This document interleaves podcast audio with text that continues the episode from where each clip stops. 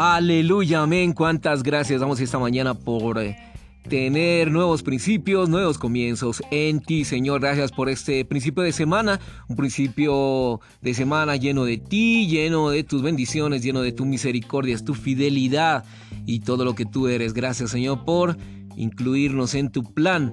Hoy estaremos en un programa muy, pero muy hermoso, muy eh, lleno de ti, lleno de tu amor, lleno de tu economía eh, todo lo que tú has realizado, todo lo que estás trabajando, Señor, en miras de tu edificación, de tu edificación de la iglesia, eh, edificando eh, aquello que un día tendrá una consumación o tendrá una clausura o tendrá algo maravilloso que es la nueva Jerusalén. Estamos incluidos para ello, para estar en la nueva Jerusalén. Mientras estamos eh, disfrutando de todo lo que Cristo es en su iglesia, en su preciosa iglesia. Así que, hermanos, esto es un programa muy, pero muy maravilloso. Y todo lo que se relaciona con la economía es tratada en el Nuevo Testamento. Eh, la manera en cómo Dios se imparte en el hombre, o sea, toda su Trinidad divina, es impartida en cada hermano, en todo su pueblo escogido para que seamos transformados eh, con miras a que se produzca la iglesia, que es el cuerpo de Cristo, la casa de Dios, el reino de Dios y el complemento de Cristo. Ya sabemos cuál es su consumación. Y esto lo podemos encontrar en Primera de Tito 1.3.4, en Juan 1.14, en Hechos 2.24, Primera de Corintios 12.12, 13, Apocalipsis 5, 10, 21, 2. Todo lo que se menciona en el Nuevo Testamento respecto a Dios eh, guarda relación con la impartición divina. La Biblia entera fue escrita conforme a la visión rectora de que Dios triuno se forja en su pueblo y ministra vida a través de estar saturados con todo el ser del Señor. Eh, el Padre como fuente, el Hijo como grosura y el Espíritu como río. Esto lo podemos encontrar en el Salmo 36, 8, versículo 9. El Salmo, el Salmo 36, 8, 9 dice, son saturados de la grosura de tu casa y tú los haces beber del río de tus delicias, porque contigo está la fuente de la vida, en tu luz vemos la luz.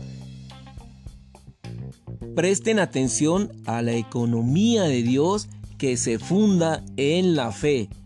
En el Salmo 36.8 es una manera figurativa de hablar para dar a entender que mediante su muerte Cristo es lo ricos sacrificios y esta es la grosura de la casa de Dios.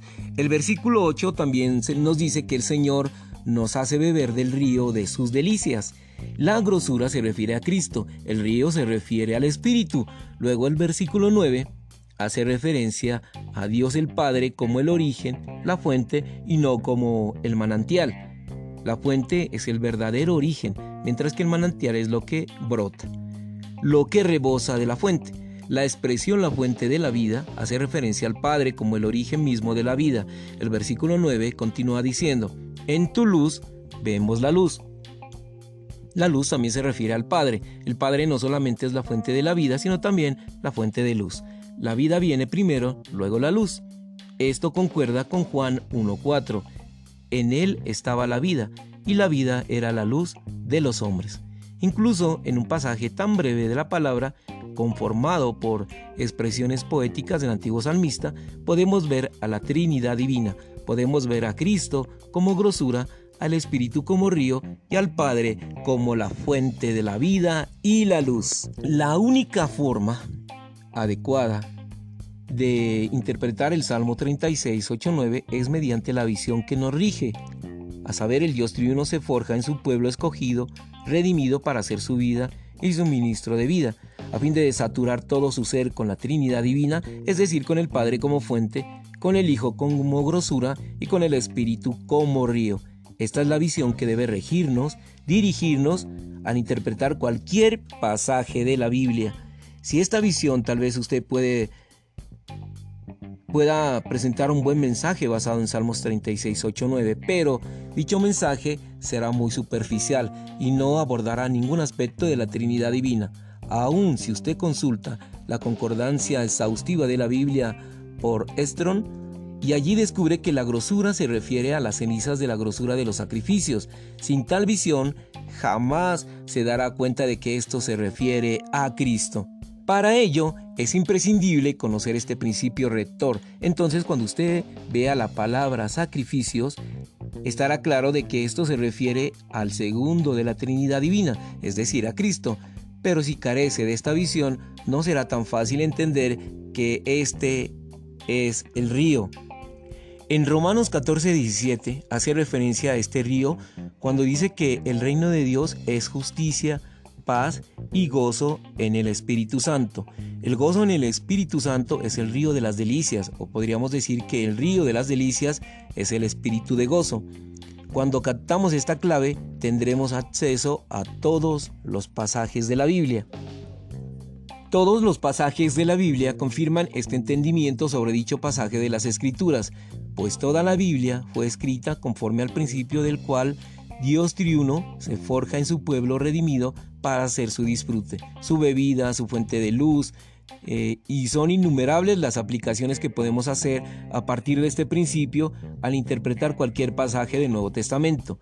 Así el mensaje que usted presente, no importa en qué pasaje esté basado, será muy enriquecido, estará lleno de la grosura, lleno del fluir del río, de las delicias y lleno de la fuente de la vida y de la luz. Su mensaje y su ministerio serán diferentes. En usted operará un principio intrínseco que lo regirá en todo lo que usted hable, enseñe y predique. Esta es mi carga. Tan solo leer las líneas de un estudio vida para extraer del mismo algunas ideas y títulos de un mensaje no tendrá efecto. No hemos sido constituidos de tal principio y este principio no se ha convertido en una visión para nosotros. Puede ser que usted tenga ojos para leer la Biblia y una mente para entenderla, pero no tiene la llave que le da acceso a abrirla. Necesita obtener la llave. Esta llave es el invocar, esta llave es el orar, leer, esta llave es entrar al Espíritu, penetrar en el Espíritu e introducirnos en algo maravilloso. El mismo Señor está haciendo algo orgánico y usted está bebiendo de las delicias de Él. Gracias porque podemos venir a ti como nuestra fuente de vida, como la luz admirable. Señor, gracias por acercarnos esta mañana a ti. Bendecimos tu nombre y te alabamos, te glorificamos. Lámparas a mis pies, tu palabra, lumbrera a mi camino. Gracias, hermano, por compartir esta palabra y porque, Señor, tú has sido fiel. Gracias por tu palabra maravillosa. Amén y amén.